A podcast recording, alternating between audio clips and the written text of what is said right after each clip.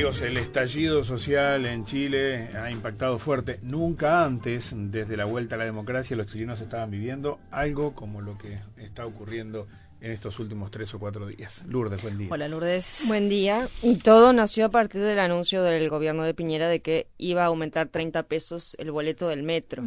Sí. No parece mucho si uno dice 30 pesos un porcentaje así, ¿no? Es un dólar con 17 el, aumento, el, el precio total del metro. Dice, ¿por qué tanta violencia? Y bueno, porque hay, la desigualdad social en Chile es tan grande que hay hogares a los que el gasto en transporte les representa el 30% o más de los ingresos que tienen por mes. Entonces, a eso hay que sumarle muchísimas otras cosas.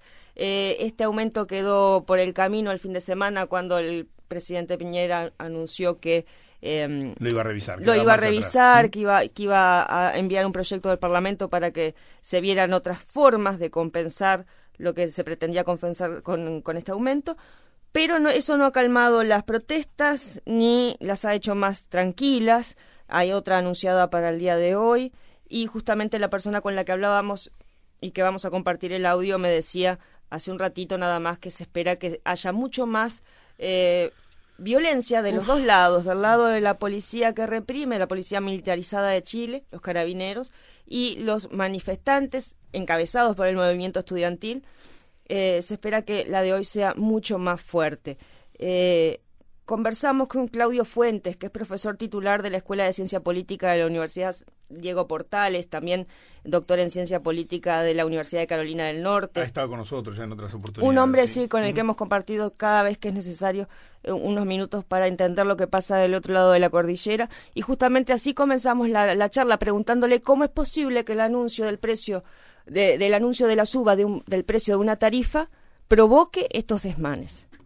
Yo creo que ese es como la gota que rebasó el vaso en términos de una serie de hechos que se van sucediendo. En primer lugar, eh, venía eh, señalándose de parte del gobierno eh, una serie de conceptos y declaraciones que fueron muy molestas para la población. Por ejemplo, la subida del alza, cuando se anunció, el ministro de Economía le dice, bueno, si, si no les gusta, eh, tienen que levantarse más temprano y en la hora, porque acá hay hora peak y hora más temprano, más, más barato, eh, entonces si se levanta antes de las 7 de la mañana, el, el precio le va a salir igual.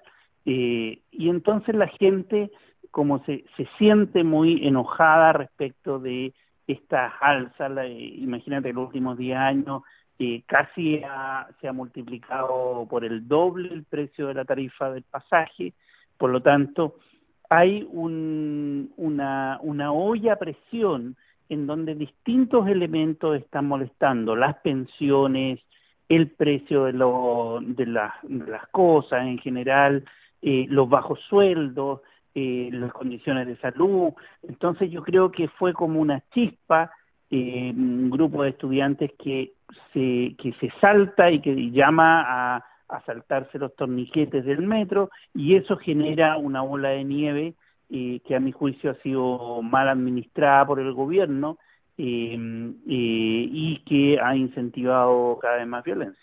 Justamente le iba a preguntar cómo queda el presidente Piñera en medio de esta situación, porque tuvo que dar marcha atrás con la suba de la tarifa del metro, pero a la vez hoy leemos en la prensa internacional eh, eh frases de él como eh, estamos en guerra.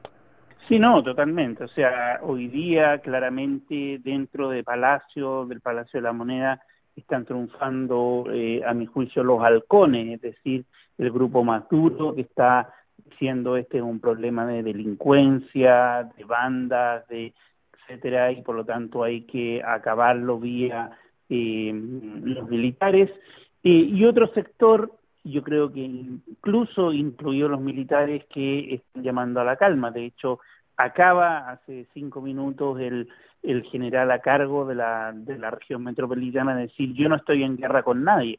O sea, imagínate el subordinado del presidente diciendo que desmintiendo al propio presidente. Entonces, eh, efectivamente yo creo que en, en el gobierno está dominando esta visión eh, de seguridad eh, se ha reunido con algunos actores políticos, pero yo creo que la apuesta hoy día va a ser, lamentablemente, yo creo que de enfatizar el tema del control de la seguridad para resolver el conflicto, cuando yo, yo creo que esto tiene que ver mucho más con temas políticos. O sea, no es que no exista la violencia, y no o sea, existe, eh, hay bandas, eh, se están aprovechando muchos eh, grupos para mm, hacer grandes entradas a los supermercados y ese tipo de cosas.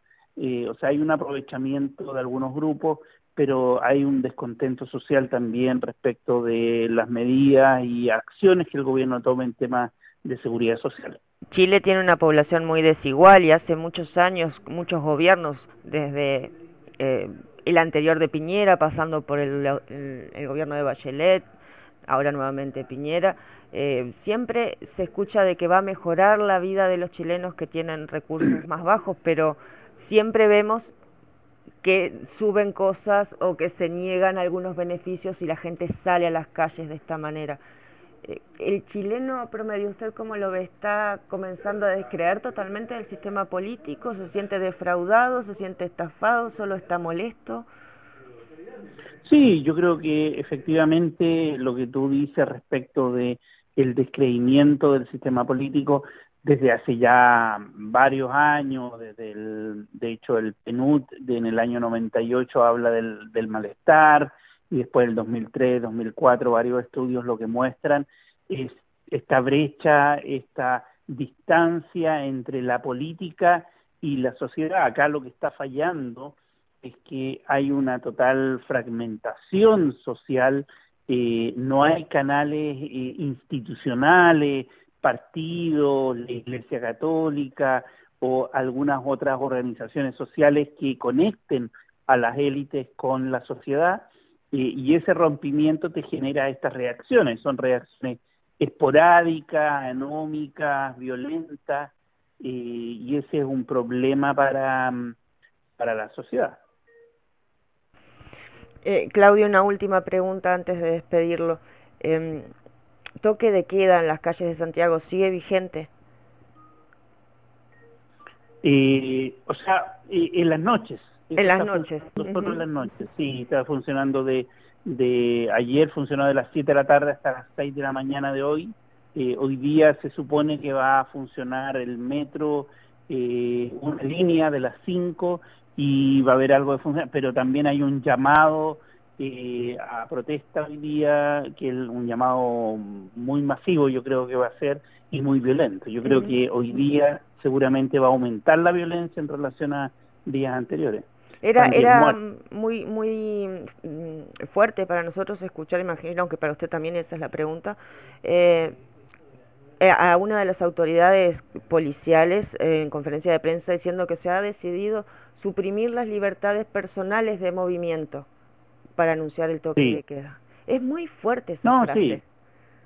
Fuertísimo, es como volver, yo que viví en dictadura, es volver al año 83 cuando nos anunciaban los toques de queda y, los estados de emergencia y estados de sitio. Es realmente impresionante ver en la calle militares custodiando al metro.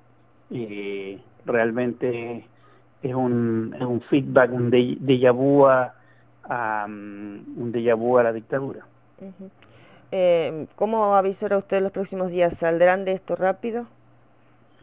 No, yo creo que no. Yo creo que esto, dada la reacción del gobierno, yo creo que esto va a seguir. Eh, yo creo que va, mm, eh, si no hay un gran acuerdo social y político más significativo, yo creo que se va a complicar. Y ese acuerdo está muy lejos por esa falta de conexión entre las distintas clases sociales.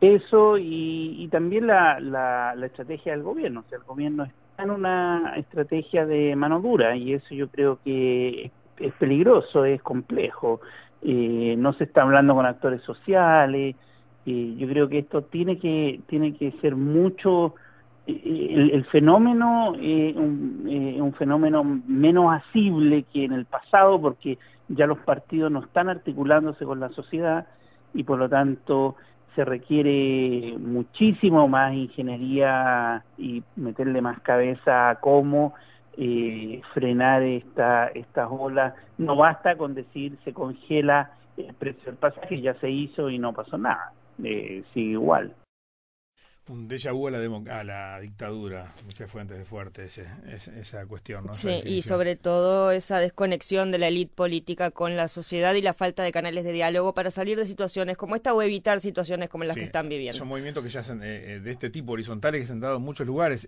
a ver, ¿a quién se llama a negociar? Es, muy difícil esta realidad, ¿no? Eh, al menos siete muertos, centenares de heridos, 1.500 detenidos. Eh, Todo eso hasta ayer. Sí, sí. Y, muchas denuncias de violaciones a los derechos humanos durante las detenciones también, y eso hay que decirlo y tenerlo presente. Edificios destruidos, automóviles destruidos, estaciones de metro, saqueos a los supermercados y, bueno, violaciones a los derechos humanos, como decís. Esto es Chile hoy. Sí, gracias Lourdes.